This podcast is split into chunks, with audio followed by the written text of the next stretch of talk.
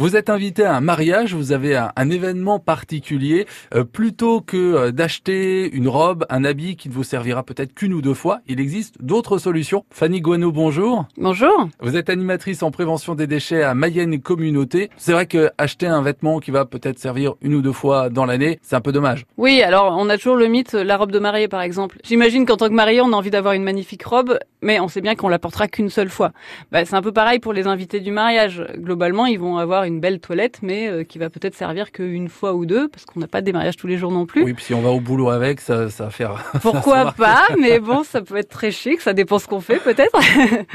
euh, en tout cas, voilà, il peut, on peut très bien penser à des solutions euh, autres qui sont comme, euh, par exemple, la location. Ça permet de ne pas produire, par exemple, cette robe ou ce costume. Voilà, donc euh, cette robe ou ce costume euh, ne seront pas portés qu'une seule fois par une seule personne, mais au contraire, euh, vont pouvoir être réutilisés plusieurs fois. C'est bon pour le portefeuille aussi, puisque la location pour une soirée, ça va être beaucoup moins cher qu'un costume ou une belle robe. Alors encore moins cher que la location, c'est le prêt, l'échange? Tout à fait, oui. Souvent, finalement, on a on fait à peu près la même taille que nos, une copine ou deux, et on peut s'apercevoir qu'elle a dans sa garde-robe des vêtements qu'elle ne porte pas, qui nous vont très bien et qui en plus correspondent parfaitement à cet événement auquel on a invité. Est-ce que ça entre ça dans les mœurs? De plus en plus, par exemple, pour des vêtements de ski, des choses un peu plus ponctuelles, peut-être un peu moins classe, mais euh, je pense que ça vient petit à petit dans les mœurs, je pense. Ça permet aussi de donner une deuxième vie aux vêtements parce qu'on on en jette pas mal chaque année. Oui, tout à fait. On s'aperçoit que dans notre garde-robe, 70% de nos vêtements ne sont pas portés, ce qui est quand même énorme, et on en jette environ 12 kilos par an. Donc euh, peut-être que dans ces vêtements qui ne sont pas portés, ben, on peut peut-être les prêter à notre voisine qui a euh, cette belle soirée. euh.